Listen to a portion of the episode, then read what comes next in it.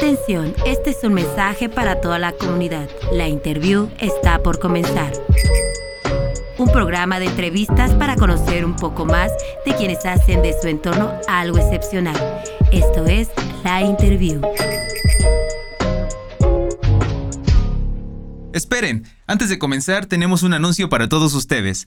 En Dismokers tenemos el gusto de apoyar socialmente a una organización llamada Ángeles con Cola. Dicha organización tiene como objetivo rescatar perros de la calle, los cuales reciben tratamiento gratuito para poder darlos en adopción. Solo buscan un hogar lleno de amor.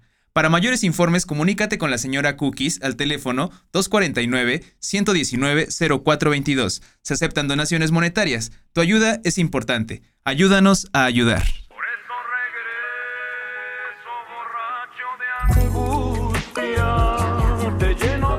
Y bien, pues yo estoy feliz nuevamente de estar sentado en este banquito, feliz de habitar en este cuarto que no es precisamente geométrico, está ahí irregular como bien nos decía Scott. Y estoy gustoso de, saludarles y quiero que darles la bienvenida a una, a una entrega más de, de la interview, un podcast de entrevista que busca dar voz a personajes fuera de serie personajes que hacen de su entorno algo excepcional. Mi nombre es Eduardo Durán y yo seré su guía a través de este viaje. Los invito a ponerse cómodos, a disfrutar de esta transmisión que es posible gracias a Dismokers, un canal disponible en YouTube, Spotify, iTunes o su plataforma de podcast favorita. Los invito a tomar su trago preferido. Nosotros, nosotros ya lo hicimos. Aquí hay de todo, se acepta de todo. Y dicho esto, y sin más preámbulo, voy a pasar a lo que nos interesa. Vamos a dar la bienvenida a nuestra invitada de hoy, un personaje que ha dedicado la mayor parte de su vida a la docencia, tengo entendido, y al activismo. Una actividad, valga la redundancia, que considero muy noble, muy admirable. Y bueno, si usted no sabe de qué va este tema, ya, ya, ya dejaremos que de primera mano usted se entere de, de qué va el activismo gracias a, la voz de nuestra protagonista. Y bien, damos la bienvenida a la química Marisol Cruz. Y es aquí cuando escuchamos unos efectos de aplausos. Y bueno, muchas gracias. Muchas gracias por estar aquí. Sea usted bienvenida. Siéntase, siéntase en casa. Gracias por la invitación. No, al contrario, gracias, gracias por estar aquí. Y si usted me lo permite, comenzamos este viaje preguntando, ¿quién es Marisol? ¿A qué se dedica? ¿De qué, de qué va la vida? Y obra de la química Marisol Cruz. Marisol es una mujer, una mujer en toda la extensión de la palabra, libre, de pensamiento, de actuar. Pero también es una mujer que se ha dedicado en muchas cosas a observar. Cosa que regularmente pocos hacemos, ¿no? Regularmente solemos actuar sin pensar, solemos actuar sin, sin observar, sin analizar nuestro contexto, ¿no? Creo que, creo que es, esa palabra me gusta, es una palabra clave, es una virtud del ser humano, ¿no? Observar y aplicar la razón en, esa, en esa observación.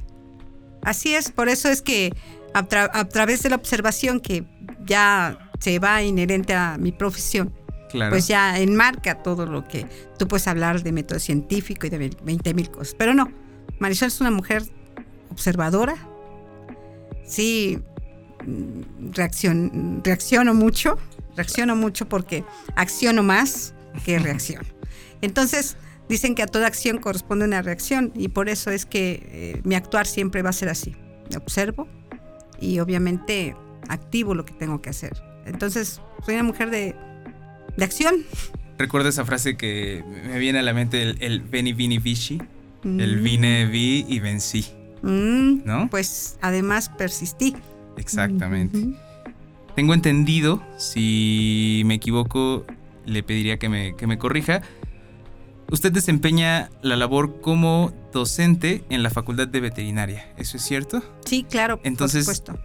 ya usted nos está poniendo un poco en contexto y la pregunta era, ¿cómo, cómo es que, que usted decide emprender ese camino a la docencia? Digo, ya va implícito un poco lo que nos cuenta de, su mamá, ¿no? Creo que hay cierta, cierta admiración plasmada en lo, que, en lo que hoy en día usted hace, lo que hace de usted lo que es, pero quisiera saber cuál es su, su personalmente, eso que usted la motiva a decir, quiero, quiero dedicarme a eso, quiero, quiero ser docente?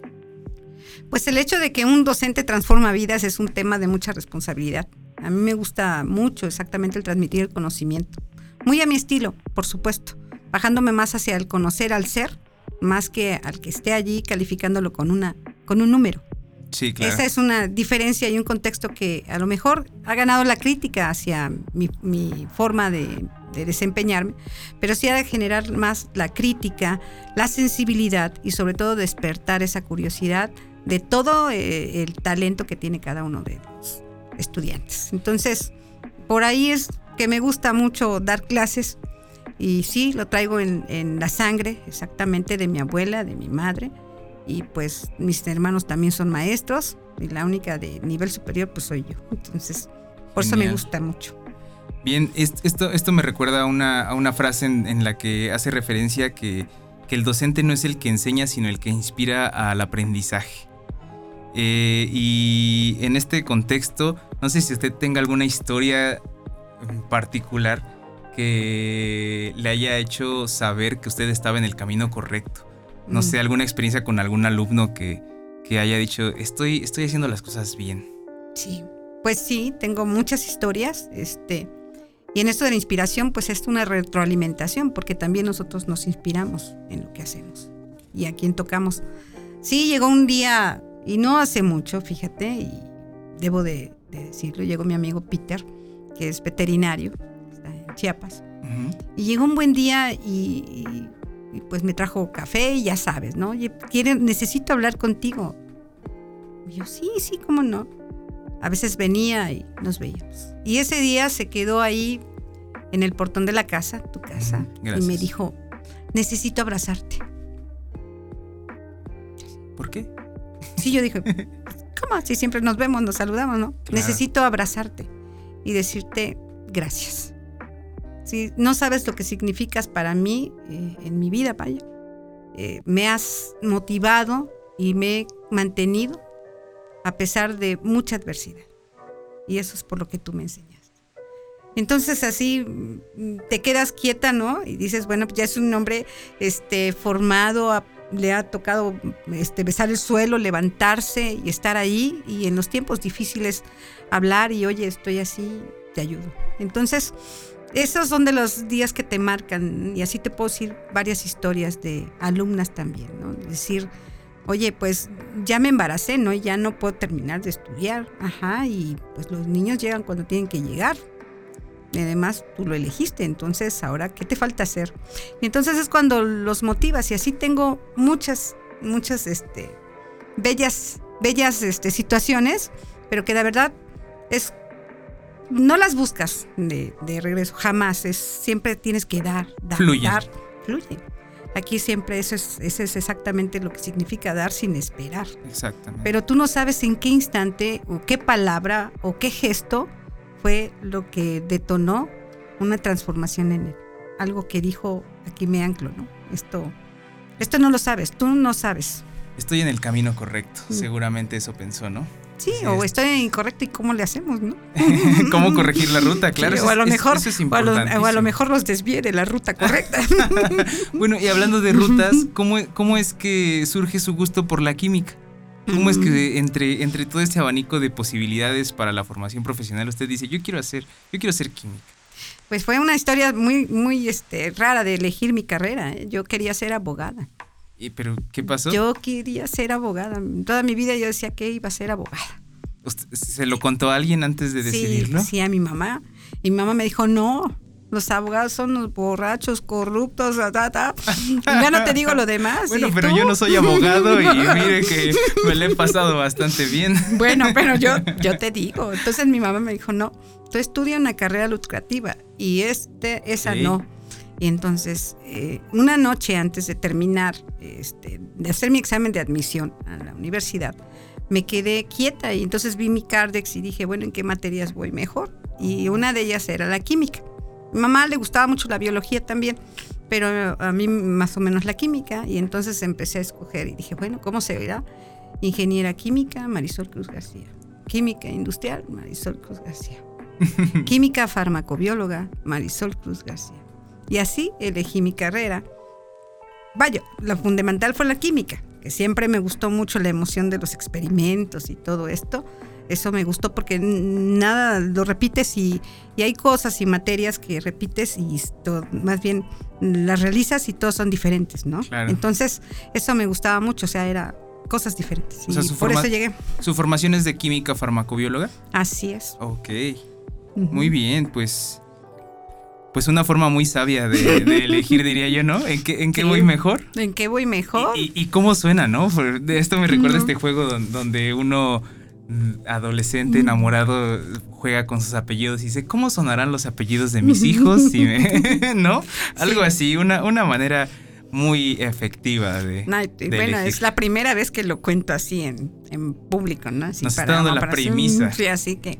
Así es que no tomen eso, ¿no? De hecho, me vi de bata blanca y todo y, te, proyectas. O sea, mi cuestión fue proyectarme y pues aquí estoy. Perfecto, ¿no? Pues, pues qué, qué gusto, qué gusto de tenerla aquí. Y como mencionaba al principio durante la, la presentación de, de, este episodio, además de la docencia, este, usted se dedica a algo que conocemos como, como el activismo, de acuerdo a lo que el equipo de investigación de la interview averiguó. Eh, entonces, quisiera que nos, que nos pusiera en contexto para quienes nos escuchan y no están del todo enterados de qué va esta actividad. ¿Cómo podría usted definir el activismo en sí? Es buscar el, el bien de, de todos. Es luchar por lo que sentimos que es injusto. Es buscar exactamente la igualdad, pero también defender lo que tú tienes y que reconoces como principios. Es no dejarte pisotear y es buscar las causas que pueden ayudar a más gente. Para mí el activismo es en muchas aristas, porque tiene muchas aristas. No puede ser activista desde el mercado, ¿no? puede ser activista desde las profesiones, pero finalmente en qué nos une. Y creo que son las luchas sociales. Y en muchas de esas causas pues tenemos un, universo muy grande. ¿eh? Entonces es, para mí el activismo es explorar, desarrollar lo que yo tengo, pero sobre todo en un tema ganar, ganar. Si yo me siento bien y a mí me va bien, al otro también le tiene que ir bien. Básicamente el bien común. Sí, básicamente el bien común, pero también en el tema de poner un alto a no permitir exactamente el abuso o no permitir la eh, injusticia. sí, o ver al débil, ¿no? Que a veces también así lo ves y dices, no, pues tampoco te pases. Entonces, hay diferentes causas. A mí la primera lucha de activismo fue en la universidad, cuando defendimos a la Universidad Democrática, Crítica y Popular, por ejemplo, ¿no? La, la Universidad de Masas, en donde si yo pude estudiar y fuimos 119 estudiantes en un salón, porque ahora lo tienes que reducir a 30? ¿Y a dónde se van a ir los demás? Por ejemplo. Ya, ya entiendo. Esto, esto me suena a una frase que decía Ernesto Guevara, el Che Guevara, donde decía, si usted y a mí le indignan las mismas causas, entonces somos compañeros, que, es lo más, lo más importante. Y bien, pues yo estoy de acuerdo con, con, esa, con esa parte que nos indigna y nos, nos hace pensar en, en, un, en un futuro pues mejor, ¿no? Tener oportunidades de igual manera, ¿no?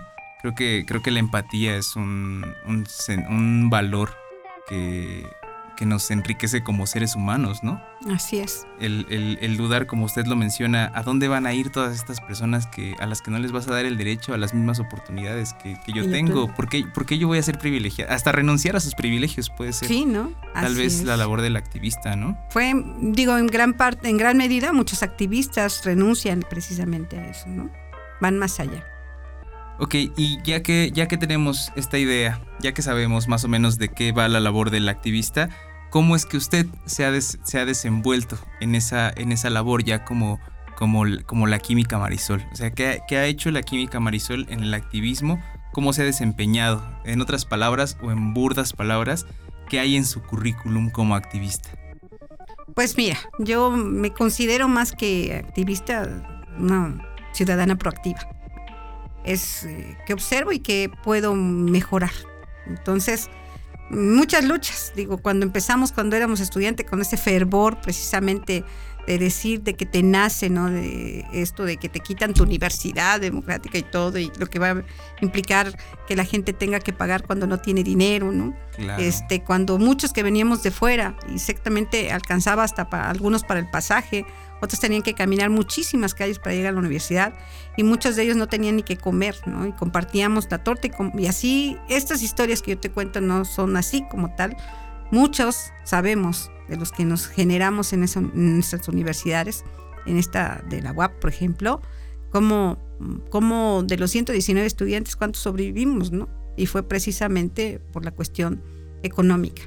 Entonces, este activismo se genera así, en el hecho de, defender esta causa universitaria para mí, cuando luchamos en contra de la reforma universitaria y cuando luchábamos en contra de los rechazados de la universidad y cuando luchábamos en contra de cómo hacer la cooptación de estudiantes para que tengan las mayorías el poder, ¿no? Sino buscar otros cauces porque un estudiante no es un ser que tú puedas manipular, es un ser que tienes que transformar, es un ser que tienes que impulsar. Entonces, cómo también lo detonas, cómo lo quitas de, su burbuja y cómo le dices eres importante. Y, hablando de burbujas, me viene a la, mente esta idea de que muchas veces em, la gente que, en su momento reclamamos o, buscamos nuestros intereses, la validez de nuestros derechos, hemos sido tachados de rebeldes. Sí. ¿Qué, ¿Cuál diría usted que es la diferencia entre, entre ser rebelde por serlo y ser rebelde por, por, encontrar, por encontrar una causa? O sea, ¿qué, es lo que lo hace, qué es lo que lo hace válido? Yo no veo una diferencia como tal. Para mí ser rebelde es una virtud. Es exactamente el que tú cuestiones todo lo que hay a tu alrededor y ese es tu derecho. O sea que hay que somos libres de hacer valer nuestros derechos. Pues somos únicos e irrepetibles y entonces a qué venimos y yo también puedo opinar, pero también no solamente es opinar, sino qué haces, ¿no? qué haces para cambiar esta realidad, ¿no? Sí, así es. Muchas de esas luchas las dimos, pero también cuando luchamos por los desaparecidos, cuando luchamos exactamente por la represión, cuando luchamos, digo, una de las marchas que recuerdo y que me dolieron mucho fue exactamente los de los desaparecidos. Un día acompañamos esa marcha. Y es desgarrador cuando escuchas a una madre decir no que no encuentra a su hija y que la busca y todo.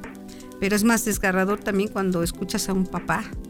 O sea, eso a mí me, te, convulsiona, pues te, te pega re duro, pues. Sí. Y, me acuerdo como ahí en el Parque Juárez, exactamente, frente esta cuestión de, de las casas de justicia, ¿no? Que yo siempre les digo medio raro, mejor no digo nada. Pero esperemos que esto mejore. Pero en esos tiempos escuchar, y bueno, y siguen siendo todos los tiempos, ¿no? Y esto es una cuestión no solamente de, decir me duele, sino qué hago para que eso no pase. Y que es muy difícil, porque a lo mejor lo que haces es insuficiente o nadie lo ve. Y entonces es alzar la voz. Sí, y, es, y es importante ese mensaje porque pues muchas veces, y lo he escuchado más últimamente mm, en este contexto lamentable de las redes sociales, que para mí las redes sociales funcionan algo así como una metáfora, o poniéndolo en una metáfora más bien como una red de pesca. Uno tiende la red en el mar, nos atrapa, nos mantiene inmersos o presas en un, en un círculo pequeño y nos reduce a eso, a no ver más allá, a creer que es lo normal estar así. ¿No? Nos reduce a ese pensamiento de decir, bueno, es que esta persona desapareció, pero pero seguro es porque hizo algo mal y, no, no se puede hacer nada, ¿no? Aprovecho este, este mensaje, estas palabras que usted, usted este, pone en, el programa para, para decirle a, los jóvenes, a la gente que nos escucha, que es posible hacer algo, ¿no? Claro. Es posible, como usted menciona, hacer valer, valer nuestro, nuestro derecho de réplica, de, de exigencia ciudadano, ¿no? Y además de un derecho legítimo, es también perder el miedo y dar el paso. No hay límites en eso y por eso es que los grandes movimientos se dan a través del despertar de una conciencia. Cuando tú generas este despertar en muchas conciencias y empiezas, pues sí, está muy bien el despertar de las conciencias, pero ¿hacia dónde? Así que, ¿hacia dónde encaminamos la lucha? Entonces, ah, bueno, vamos a la defensa del medio ambiente, ¿no? Pues la basura, los plásticos, ¿no? aquí, por ejemplo, es sembremos árboles, plantemos árboles. Endémicos, por supuesto, no aquellos que se mueren pobrecitos, ¿no? Claro. Sí, decía, decía José Mujica, el, punto aquí es que, que esta, esta, masa rebelde carece, carece de una cuestión consciente. Necesitamos dirigir estas, estos pensamientos rebeldes hacia un fin, ¿no? Determinado. O sea, todos podemos decir, ajá, sí, soy rebelde y, voy a luchar por mis derechos, pero hay que encontrar una causa común, ¿no? Hay, que, hay que, encontrar la organización, la, la, empatía, la indignación, ¿no? Por supuesto. Ahí tienes la lucha de los 43, por ejemplo. Exactamente. Lucha vigente, esperemos que pronto por supuesto. Salga, a la luz todo, todo, esa, todo eso turbio. Ni perdón ni olvido. Ni perdón ni olvido, exactamente. Y ya que hablamos de estas, de estas situaciones peculiares, como es el caso de las marchas, el caso de, de, saber de alguien desaparecido con el que tal vez en algún momento convivimos, ¿hay algún recuerdo que usted tenga que haya detonado, haya explotado esta, esta pasión por decir, sí, yo voy a, dar la vida por, por esta causa? ¿Hay algo que haya hecho clic? Digo, tal vez sea un momento que no nos guste recordar, pero vaya, ahí está la curiosidad de, esta entrevista, ¿no? El lado humano que tiene esta entrevista. Sí, hubo un día, exactamente, que es el día creo que marcó decir que Marisol quería hacer algo. Mi papá, no me crié con mi papá. Coincidimos en ese, en ese aspecto. Y fíjate que él, él era abogado. Ok. Es por eso mi hermano que No estudie eso. y fíjate que, eh, abogado empírico en aquellos años. Y, él tenía un papel político en, un lugar, que no voy a decir. Bien. Y fíjate que un día me pidió que lo acompañara, me invitó y fui. Y fuimos por una zona en donde llegamos en un autobús especial para mi papá y una zona en donde cientos de sombreritos lo esperaban. Así. Entonces se bajó y lo recibieron. Y yo iba ahí junto a él. Él se dedicaba a la afectación de tierras, a evitar los latifundismos. Y entonces él les hacía esta cuestión de, de la repartición de tierras. Entonces los campesinos lo querían mucho le regalaban quesos, le daban leche, este, y, la verdad es que era muy bien visto. Y yo siempre me quedé con esa mirada con la que miraban a mi papá. Este, que dije, wow, hace muchas cosas buenas por mucha gente.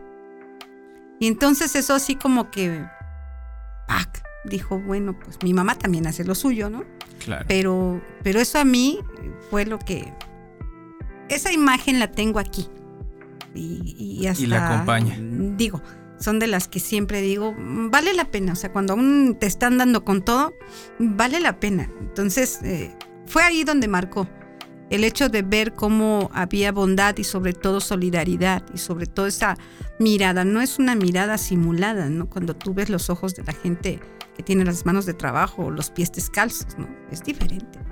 Entonces eso fue de las cosas que me marcaron. Y bueno, pues ya en las luchas que das por los demás, pues así se fueron dando poco a poco. Entonces, a pesar de, decir, dedícate a otra cosa, no sé, eh, a mi carrera, por decir, ¿no? tu carrera, cásate, el trabaja, el sueño dorado, ¿no? Y ten tus hijos y ya. Y ahí se acabó. Yo no, yo siempre digo, ¿y qué más hay? Hay más allá del horizonte. Sí, por supuesto. O sea, es, muy bello ver el atardecer, es muy bello ver el amanecer, es sublime ver el amanecer. Sin embargo, si avanzamos a ese horizonte, vamos a ver un poco más. Sí, es emocionante ver los colores del horizonte. Perfecto. Me parece sensacional esa, esa analogía. Y bien, además de, del activismo como una actividad que, busca justicia, que busca eh, el bien común, tengo entendido que existe un interés personal y muy particular por el ámbito de la cultura. ¿No? ¿Cómo, cómo es que esto sucede? ¿Nos podría, nos podría contar un poco de, dónde nace esta, esta idea de, llevar el, activismo a algo que, va más implícito? Es, yo diría, un activismo así como, como un ninja, ¿no? Es, es silencioso, eh, de manera subjetiva lo vemos en nuestro entorno, vía la cultura, y nos, nos, nos influye, ¿no? O sea, eh, sin querer, yo soy el resultado y usted es el resultado de lo que nos ha rodeado, de lo que hemos visto, ¿no? Decían por ahí que un niño no aprende lo que uno ve, sino, digo, no aprende más bien lo que uno le dice, sino lo que ve. Entonces creo que la cultura es, es esto, ¿no? ¿Cómo, cómo, es, que, cómo es que usted se, se, empieza a, a enfocar al lado cultural? pues fue exactamente los, los, caminos te llevan. Dices, a veces lo que tú quieres, este, buscas, no es lo mejor, sino lo que te encuentras en el camino. Por ahí dice una frase. Y fíjate que un día eh, yo salí de veterinaria, hubo muchas cuestiones, siempre hay muchas confrontaciones conmigo o yo con ellos, yo no sé, ¿no? Pero a veces este, te quieren bien lejos. y pues muchas gracias, yo siempre les he dado las gracias, ¿eh? porque gracias a eso eh, mis caminos se abren más. Y entonces llegué a, me invitó un buen amigo allá este, en Rectoría a trabajar en Puebla, aquí de veterinaria me fui a Puebla y, me invitó a un área que era exactamente una dirección de desarrollo e integración estudiantil. Me acuerdo, la DIE, que estaba ahí por arquitectura. Así si te acuerdas, al lado del laguito, ¿no? Yo estudié en, la, en la Facultad de Arquitectura. Yo, soy mm, urbanista. Sí, sí, sí, tengo, tengo bien, bien analizado. Ah, un día te voy a. Bueno, a ver si al ratito te cuento algo que hacíamos nosotros cuando éramos estudiantes. Bueno, ya intercambiare, mm. intercambiaremos anécdotas o experiencias. Experiencias. Y fíjate que entonces ahí fue cuando este, cada quien hacía trabajo con los estudiantes, cómo nosotros poder detectar qué es lo que pasa con los estudiantes, cuáles son las quejas, o sea, y eso ayudaba a sacar, para mí, ¿no? Como química, el diagnóstico de cómo está la situación. Y entonces, ¿cómo te acercas a los estudiantes, no? O sea, cómo las... Y entonces generamos un buen equipo ahí este, de trabajo. No fue una idea personal, te quiero decir. La última que sabía de cultura era yo. Ok. Sí, los demás sí sabían. Algunos deslizaban el lápiz y yo no. Entonces, este, me decían, ¿sabes qué? Vamos a hacer este, el catálogo de los talentos artísticos culturales. Y yo, wow. Bueno. Suena interesante. Ya así como, bueno. Y entonces así empecé como una inexperta en los temas y me empecé entrevistando con varios chavos. Y entonces me decían, no, pues yo fíjate que me gustan las rolas, la guitarra. Ah, mira qué bien. Y entonces ahí a un lado de arquitectura, de arquitectura del día a día había unos montículos de piedra, ¿te acuerdas? Ok. Y entonces dije, sale, vamos a poner una plataforma, vamos a poner un audio. ¿Qué quieres? ¿Con qué te ayudamos? No, pues este, yo quiero tocar sale. Entonces, mira, vamos a hacer los jueves culturales. Todos los jueves vamos a tener el catálogo de los artistas y ya te presentamos y te hacemos tu flyer, que en aquellos tiempos era uh, lo más magnífico, que aparecía tu nombre allí, ¿no? Y en los carteles, ¿no? Y los carteles. Y yo, la verdad es que todavía por ahí conservo muchos. Entonces conocí a, varios este, compañeros allí, ya siempre les digo compañeros, ¿no? Y, y eso les hacíamos. Y era maravilloso cuando los veías, o sea, diferente que está dentro del aula, a lo que él, además del aula, de lo que está estudiando, es esto, es un artista. Y entonces así conocí a punquetos, darquetos, poetas, este, no, de todo. Toda de la todo es, cultura. bien padre. Y, y, la verdad es que los encuentros que hacían eh, llevamos ya un catálogo más o menos de 500 talentos artísticos y culturales. Era una, una cosa enorme. Entonces, creo que verlos, cómo, cómo se emocionaban, cómo transmitían, y a veces había cinco ahí alrededor y eran sus amigos, pero ellos ya eran ya en eso se estaban expresando. Y entonces cuando vi se te erizaba la piel, dije, wow, esto está bien chido, decía yo en aquel tiempo. No, no lo sigo diciendo. Lo decimos, está bien chido. Dije, yo creo que esto sí es lo mío.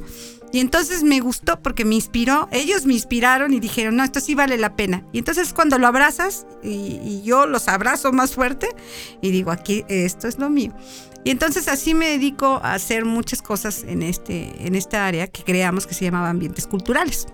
Este departamento tan chiquito, pero que tenía un potencial increíblemente grande, porque con este hablábamos diálogos diferentes con la gente y sobre todo con ellos que era difícil acercarte de maestro, estudiantes, a veces es difícil. Hay una barrera, ¿no? Pero mira, por la cultura y además a través de la expresión de, de, de escuchar hasta la letra, ¿no?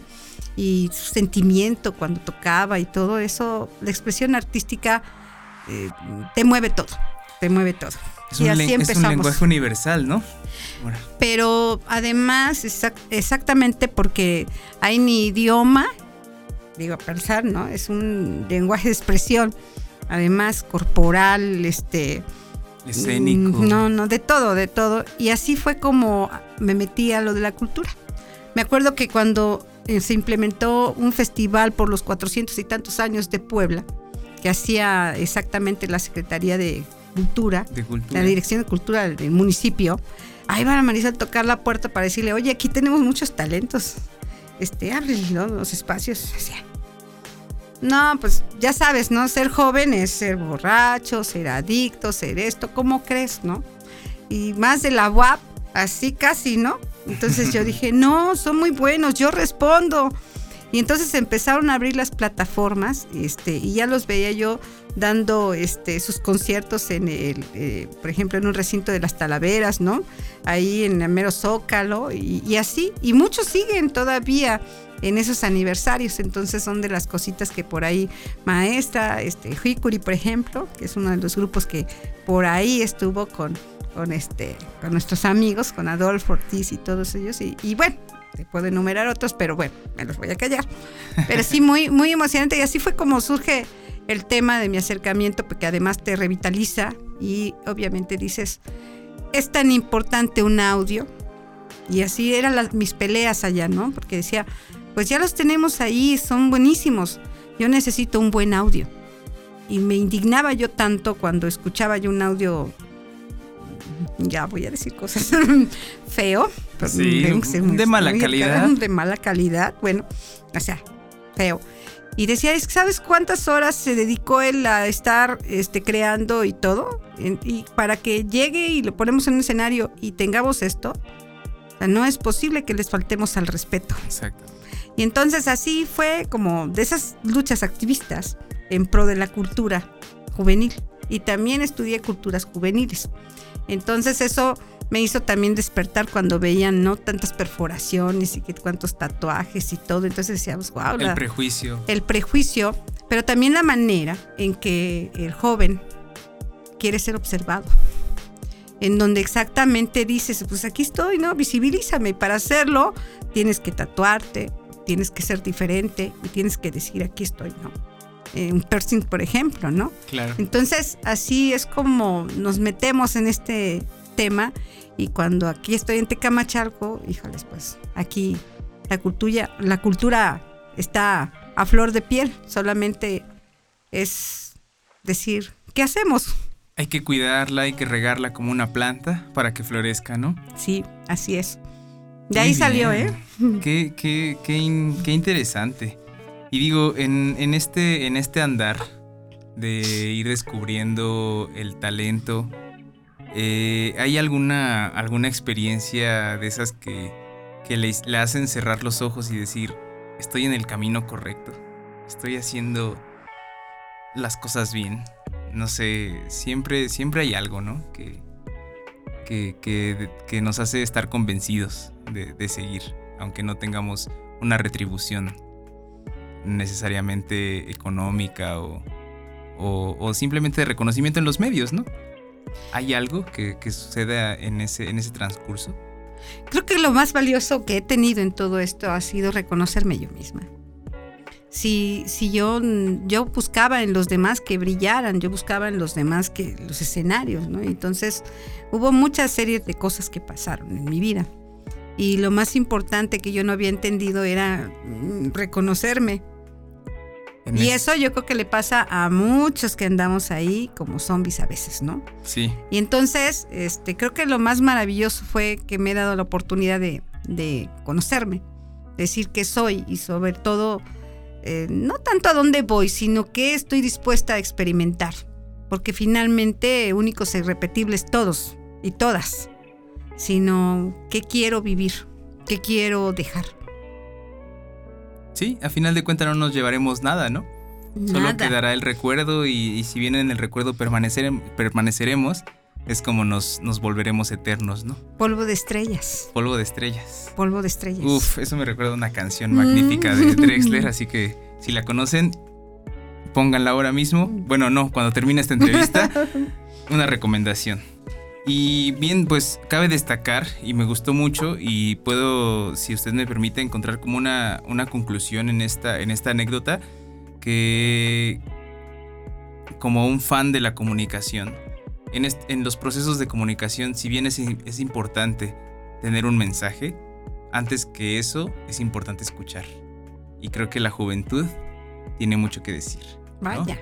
La juventud tiene ganas de ser escuchada y qué gusto escuchar a través de su anécdota que usted fue un nicho en el cual la juventud pudo encontrar un refugio, encontrar una plataforma. Ya lo, ya lo mencionábamos hace un momento, ¿no? Con, la cuestión cultural en, Tecamachalco, que como usted atinadamente dice, eh, emerge, está allí, pero necesita ser escuchada, necesita una plataforma, necesita arraigarse a esta tierra que no es nada más que el testimonio de su obra. Así es. Necesitamos generar identidad. Exactamente. Tan importante. Y yo decía creérnosla, ¿no? Esa es exactamente, o sea, te la crees cuando, cuando tú dices, bueno, esta, esta tierra me gusta, este, aquí estoy, ¿no? Estoy plantado aquí, estoy plantada aquí. y, pertenezco. Y aquí pertenezco, o sea, eso te genera. Uno no decide dónde nacer, sí dónde vivir, dónde desarrollarte, dónde hacer lo que te guste. Hay, hay algunas palabras que mencionó esto no está planeado, sin embargo nos conduce a algo que, yo quería mostrarle.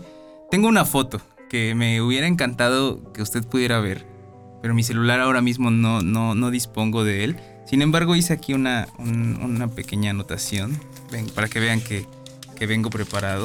Eh, voy, a voy a leerlo. Usted mencionó dos palabras que quiero destacar. La importancia o lo magnífico que uno se siente al estar en un cartel y menciono una banda, a Hikuri. ¿Ok?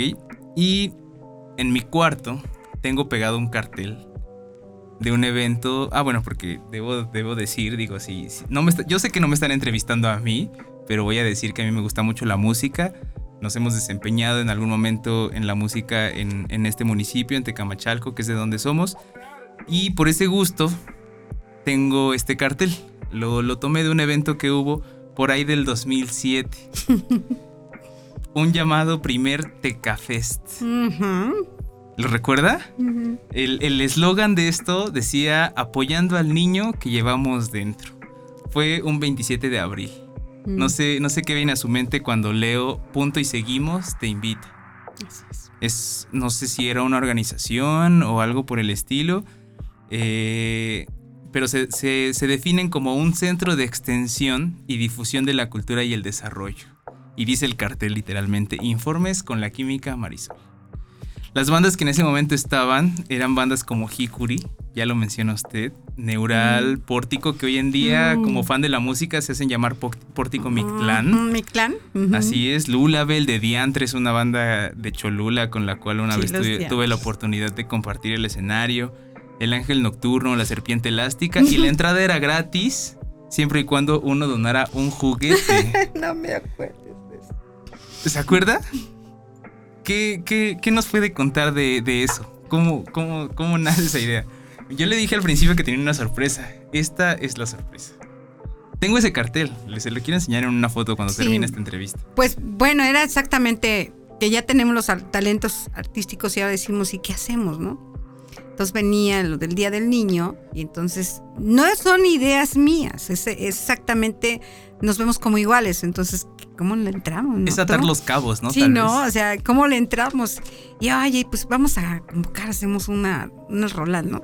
Y de ahí, pues, pedimos juguetes. Y bueno, y entonces, este, una noche así le puse. Punto y seguimos. Uno, dos, tres. Qué gran analogía. Así es. Y generamos una asociación civil, por cierto, que era el Centro para la Difusión y Extensión de la Cultura y el Desarrollo. Así, exactamente. Así, con todas sus Con todas sus letras. Y dijimos, aquí, de aquí somos y de aquí empezamos a lo que necesitemos. ese movimiento este, tuvo frutos porque lo que tú ya dices, ¿no? muchos se motivan estas causas. Ahí estuve. Y, bueno, pues, pues, entonces ya no te digo nada. O sea, lo es vivir un momento que se generó con una emoción de ayudar y de decir, bueno, pues vamos a desprender sonrisas de los niños. Entonces, es ser lo que somos. es ser lo que somos y en ese momento pues eso éramos y ese papel nos tocaba y ese papel lo, lo juntamos todos, cada quien en su propia mención, ¿no? Entonces ahí es donde las plataformas que te digo, pues era cómo lo hacemos juntos. Y, eso sucedió apenas a metros de aquí, ¿eh? O sea, aquí en una esquina se dio este evento. Y, me, me, parece interesante lo que dice porque cabe destacar que en ese momento yo me puedo reconocer como un adolescente que iba a un evento de música de rock porque era lo único que me interesaba. Pero aquí lo que cabe destacar es la, la conducción consciente que tiene este evento. O sea, detrás de ese evento, más allá del relajo, de la fiesta, de las rolas, del sonido y de que suena bien chido y demás, es que hay una causa. Está este principio de, donar un juguete, de, llevarlo a una sociedad civil, de darle el beneficio a un sector de la población que para mí es crucial, que es la niñez y no sé, esto es, esto es algo que quería mencionar, quería que no pasara desapercibido porque es algo que tenemos que ver, hay que ver más allá del horizonte, hay que ver más allá de, las formas. Pues la verdad es que mm, gracias por revivir esa emoción, porque sí fue una, fue una, verdadera sorpresa, ¿eh? la verdad, sí, sí, así es. Es, a veces también te quiero decir que lo que nosotros veíamos, ¿no? O sea, ¿cómo queremos ser reconocidos? ¿Es necesario ser reconocidos? Tal vez no. Para muchos sí es muy importante y alzan la voz diferente. Diferente. Y eso es lo maravilloso. Entre, entre decían por ahí que la diferencia no debemos de verla como una amenaza, sino como una gran oportunidad de crecimiento. De como una virtud. Cosas. Claro. Y entonces, por eso te digo que hay que observar. Y esa cuestión de los jóvenes, esa retroalimentación, ¿no? Este, es, es algo que, como vamos a acercar, no tiene precio. No tiene precio y ahorita que me necesité recordar, la verdad es que mm, ese punto y seguimos, aquí seguimos. Está claro, me queda claro. Pues bien, eh, dense cuenta que hay más allá de la rebeldía, ¿no? Sí, es bueno esa rebeldía. Hay, un impulso ahí. Y bien, ya, ya hablamos de la docencia. Un saludo a sus alumnos, donde quiera que estén. Eh, y el activismo. Ya, ya abordamos esos temas. ¿Hay algo más que usted pudiera decir que forma parte de su esencia, que forma parte de su dedicación, que algo más que la defina a usted y que, que pudiera o que quisiera compartir con nosotros? El no quedarme callada y el decir las cosas como son. A veces ya lo he aprendido, a veces a decirlo con mucha mesura, eso sí también. A veces podemos, este, pues decir las cosas de manera que lastimas al otro, ¿no? Y a veces eso es también riesgoso de alguna manera. Pero también decir las cosas claras y decir las verdades tal cual son mejores que decir mentiras. Eso es una cuestión que me define. Y a veces quisieran escuchar que las cosas son maravillosas y todo esto, y no, no es así. Pero decir las cosas y en el tema político, y vamos hacia eso, ¿no?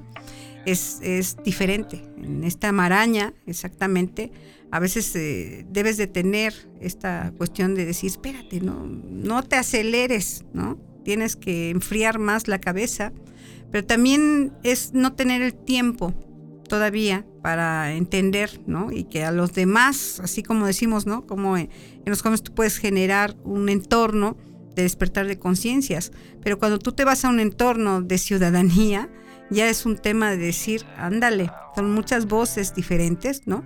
Pero finalmente todas debemos de coincidir que estamos aquí por algo, en este tiempo y en este espacio y en esto es una lucha de cada uno y que todos estamos conectados. Y ahí es este cómo, cómo poder emerger hacia... ¿Cómo, encontrar ese punto, ese factor común? Sí, pero, pero entre un medio en donde es precisamente donde la mentira se privilegia ante cualquier cosa, para deleitar los oídos que eso quieren escuchar. Endulzar, ¿no? Y que tú dices, no, pero ¿por qué van a escuchar eso? Mejor les tengo que decir esto. Mejor la verdad. Sí, y muchos dicen eso no es bueno en, estos entornos. Entonces, a mí me ha costado mucho exactamente esta, esta cuestión y por eso a veces me ven así como muy frontal, muy así, a lo mejor dura o lo que sea, pero es que exactamente es defender la posición y decir las cosas cuando es un sí o cuando es un no. Y no, veremos. No, no, no, espérate. O se puede o no se puede. Bueno, todo es posible, ¿no? Pero en efecto es decir a las cosas, a las personas que a veces te dicen, ¿no? Este, quiero esto. Decirle, saber decir no, pues. Claro.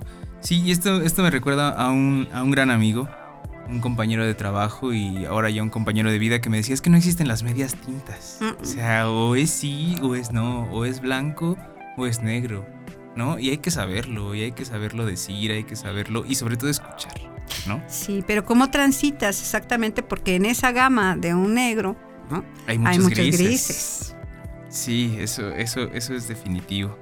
Bueno, pues si usted que nos está escuchando está entendiendo esto que, decimos, este tema que, queremos abordar, pues dése cuenta que, que no debemos dejarnos llevar, ¿no? Por esos, esos discursos que tratan de decir que, las cosas van a estar bien o que, o que medianamente pueden estar bien. Hay que ir más allá. Hay que estar conformes, hay que irnos a dormir con la conciencia tranquila y con la claridad de decir, lo logré o, en su defecto, me falta esto. Sí, muy conscientes de ello, porque exactamente eh, es ahí donde está la transformación de todo, en el que estás dispuesto a dar, ¿no? Me cansó un pasito, me cansaron dos, pero oye, te faltan otros cinco, ¿no? Para lograr lo que tú quieres. Entonces es no quedarse en ese conformismo, pero también reconocer los límites es sano, pero también entender que puedes lograr lo que quieras, eso es mejor. Y, aquí lo importante es, este, más allá de, renunciar cuando no podemos, es saber descansar para al día siguiente levantarse y luchar por ese objetivo una vez más. Sí, un día me acuerdo que andaba yo muy angustiada cuando recién entré aquí a este trabajo que, que me dieron. Y entonces me acuerdo que me fue a ver un amigo, un padre, y me dice, ¿cómo estás? No, pues la verdad bien angustiada, no duermo y todo y esto. Entonces, mira, mira. Sí, sí, sí, sí. Entonces, fíjate que me dijo, mira, haz en el día todo, todo, todo, todo, todo, ¿eh? No vayas a dejar sin hacer lo que te toca. Y ya en la noche, cuando te vayas a dormir, yo, yo estudié en un colegio de monjas en la primaria. Entonces, este, además, este, fui marxista-leninista maoísta y regresé con la Virgen de Guadalupe y la Virgen de Juquila, ¿no? Entonces, este, así toda mi transición, Hay imagínate, un ahí. todo, ¿no? Entonces, así le hago. Y en la noche digo, bueno, pues yo ya hice lo que me tocaba y a ti Dios te toca hacer lo que yo no puedo hacer. Y entonces, ahí te encargo. Y ya me duermo más tranquila, ¿eh? Así despierto pues más fuerte, pero sobre todo es algo, como también tienes que soltar. No te quiero decir que sean así todas mis noches, por supuesto que no. Por supuesto, a veces lo acompaño, me acompaña para seguir este, pensando qué hacemos. Genial. La fe es importante. En este camino la fe es importante. A lo que sea que usted se aferre, usted que nos escucha, a lo que sea que usted se aferre, aférrese bien. Porque esa fe la va a salvar. Y por ahí dicen, Dios dame fuerzas para aceptar las cosas. ¿Cómo, que no puedo cambiar. Para Ajá, exactamente. algo así, ¿no? No recuerdo el dicho literal, pero por ahí. Para aceptar aquellas. Dios dame fuerzas para, para aceptar las cosas que, puedo lograr, pero más para aceptar las cosas que no puedo cambiar. Así es. Algo, algo por el estilo. Totalmente cierto. Comprobable a través de, esta voz. Así es. Bien, pasando a la siguiente pregunta. Si en este momento usted pudiera viajar al pasado y darse un consejo a sí misma en esa etapa de la adolescencia, en esa etapa, decía un amigo, en esa etapa errante de la juventud, ¿cuál sería ese consejo que usted se daría? O, simplemente, ¿qué se diría a usted misma si pudiera viajar a ese pasado? Híjoles, viajaría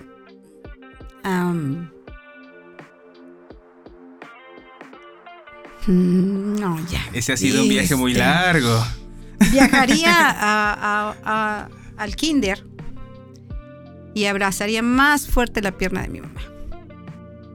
Ahí me veo. Estaba yo ahí y este hacia atrás, pues chiquita, y mi mamá sonriendo y, y yo en su pierna.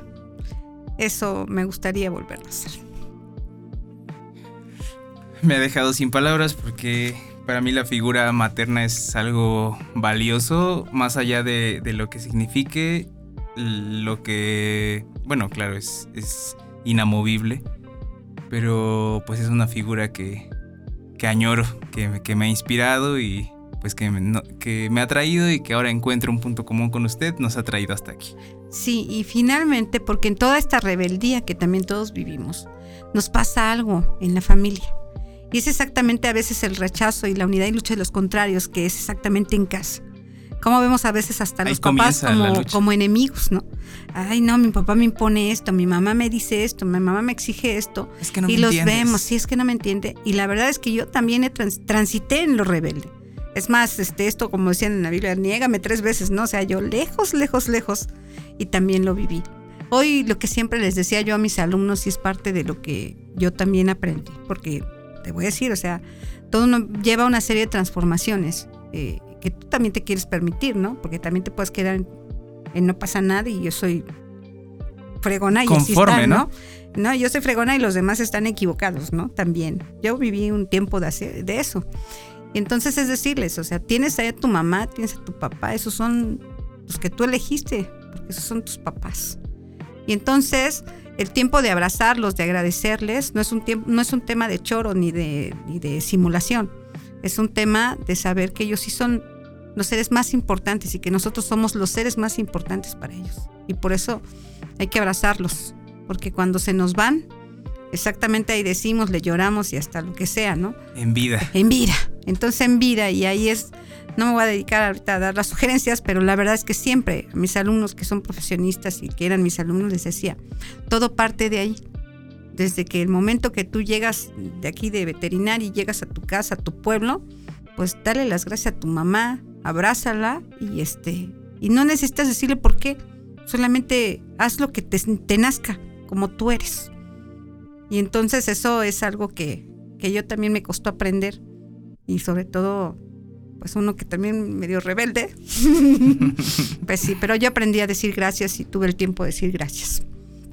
Pues si usted que está escuchando esto eh, ha podido escuchar esta experiencia, hágalo. De verdad, es, es importante. No dejen pasar la oportunidad, pues lo único que nos consta es el presente. Sí, más ahorita en pandemia. Exactamente. Tenemos la fortuna de seguir aquí. Y vaya, qué, qué bella es la vida. Qué bella es qué bella es la existencia y qué bello es poder reconocer a las personas que nos permiten estar en este plano. Qué bella es la familia. Y hay muchas familias. Bien. No sé si esta sea la respuesta de la siguiente pregunta, pero si usted pudiera, pudiera, darle un consejo a los jóvenes que nos escuchan, porque la juventud ha sido un tema en común a lo largo de esta entrevista, ¿qué consejo les daría? Vivan, disfruten, hagan todo lo que se les dé la gana. Todito.com. Sí. sean rebeldes. Sean rebeldes, con, este, causa. con causa, indígnense. Eh, si ven algo que está mal, critíquenlo. Eh, no bajen la voz, únanse, platíquense todos entre todos eh, véanse en los lugares que quieran, pues, pero, pero también cuidarse. Creo que también ahí es un estado de la alerta para muchas otras cosas. Eh, la cuestión de las adicciones, la cuestión de salir del paso por la puerta más, este, más cercana y la más fácil, y que a veces eso les sirve a muchos vivales, ¿no? Que viven a partir de cosas que se alejan de la tranquilidad de los jóvenes. Entonces yo digo que hay que vivir, que disfrutar, que viajar, que, este, que nadar, que, que, besar, que enamorar. Exactamente es eso, es, es sentirse libres, pero también con ese entendimiento que a veces eh, tiene el poder económico incluso, que a veces la lucha más grande que tienen los jóvenes es exactamente la libertad económica, es con la que luchan es por la que luchan muchos tiempos. Cuando yo tenga varo ya me salgo de aquí y nanay, ¿no? Así. Claro, literalmente. Y literalmente. Entonces yo digo que hay buscar un equilibrio entre lo que tienen, agradecerlo, pero sí vivir y ser como son, este, a flor de piel, porque solamente hay una, a una vida nada más, una vida. Y todo, todo, aunque toquemos el piso y lo besemos, ¡ay, qué bello piso! Y este es el piso que yo quise. Es decir, eh, disfrutar todo. Eso diría yo. A eso venimos, a vivir, a ser felices Puedo, y obviamente puedo respirar, puedo estar aquí. Así es. Somos polvo de estrellas, ya lo dijo sí, usted. sí. Y como el polvo, en esa medida existimos en el universo. Sí, Prácticamente nada, así que eso que tenemos, eso que nos consta, que sea lo máximo. Para la las estrellas, sentir el viento. Exactamente. No, ya. Ya me sentí como soy. Perfecto. Está, está usted en su casa. Gracias. Y bien, esta es una pregunta que hemos repetido a lo largo de todos los programas de la interview y es una pregunta que a mí me gusta mucho porque, porque explora entrañas sensibles, digo, sin menospreciar todo lo que ya hemos explorado a lo largo de la entrevista, pero la pregunta dice, cuando usted está en otro lugar, en otro municipio, en otra ciudad, en otro estado o país, y usted piensa en Tecamachalco, ¿qué es lo primero que viene a su mente? ¿Qué es lo que más añora al escuchar esa palabra? O al recordar ese lugar, este lugar. El saludo de la gente. La calidez. Cuando yo decido quedarme en Tecamachalco, porque exactamente decidí eso, es porque a mí me gustaba el saludo, el- la calidez, eh, la empatía. Eso la es. cercanía. Y decirte, adiós, química. Hola, ¿qué tal? Adiós. Oiga esto, adiós, ¿qué tal? Eso es lo que añoro y lo que me gusta y lo que disfruto siempre. Bien. Eh, ¿hay, ¿Hay algún lugar de este municipio, de este lugar, que para usted signifique algo muy importante? ¿Hay algún lugar que tal vez raye en ese concepto de especial para usted? Sí, sí, hay un lugar. ¿Cuál es? ¿Y por qué? Uh, tres. Bueno, ese lugar yo creo que lo van a conocer muchas personas, ¿no? Hay un lugar allá arriba en el Cerro del Techachal, especial. Es, es una piedra, exactamente, en donde eh, muy pocos saben, digo, te quiero decir que ni mi esposo sabe, precisamente, en donde he ido y he observado. Ese lugar es así, en el Cerro del Techachal. Si tú sabes las raíces de Tecamachalco Popolocas, entonces es cuando yo me he imaginado, y no es una cuestión de, de choro, tú lo sabes, es lo que te estoy hablando. Es Sí. imaginar en antaño lo que hacía yo con Cuespalcin. ¿Cómo se veía en ese Cómo momento? se veía, o sea, cómo ¿Qué observaba? observaba y, y ver la vegetación alrededor y decir si hay que defender la tierra, hay que defender el agua, hay que defender la flora, la fauna. Eso es lo que a mí me gusta. Me gusta estar a veces en silencio, que a veces no son muchos mis silencios. No son muchos mis silencios.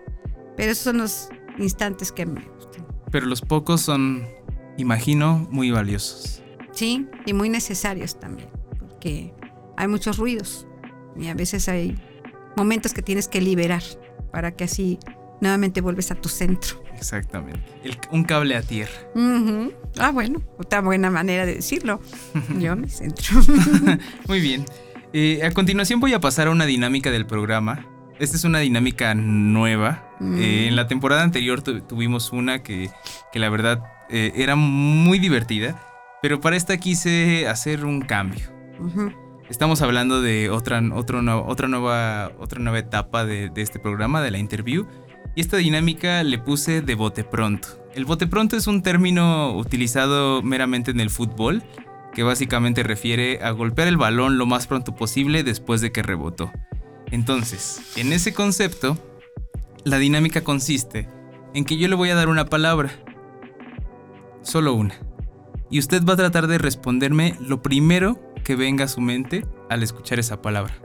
¿Ok? Sin pensarlo mucho, con la finalidad de, de- de- revelar un poco, de compartir un poco con el público de, de lo que somos, ¿no? De lo que, de lo que pensamos cuando escuchamos estos conceptos. Va que va. Entonces, si usted me permite, voy a comenzar con esta dinámica, la dinámica de bote pronto. Entonces, ¿qué viene a su mente, por ejemplo, cuando escucha la palabra pueblo? Tecamachalco. Comunidad, Tecamachalco. música, Los jóvenes. Gastronomía, Tortas de chalupa. peatón, Respeto. bicicleta, Respeto. libertad, Todo. ser humano, Somos.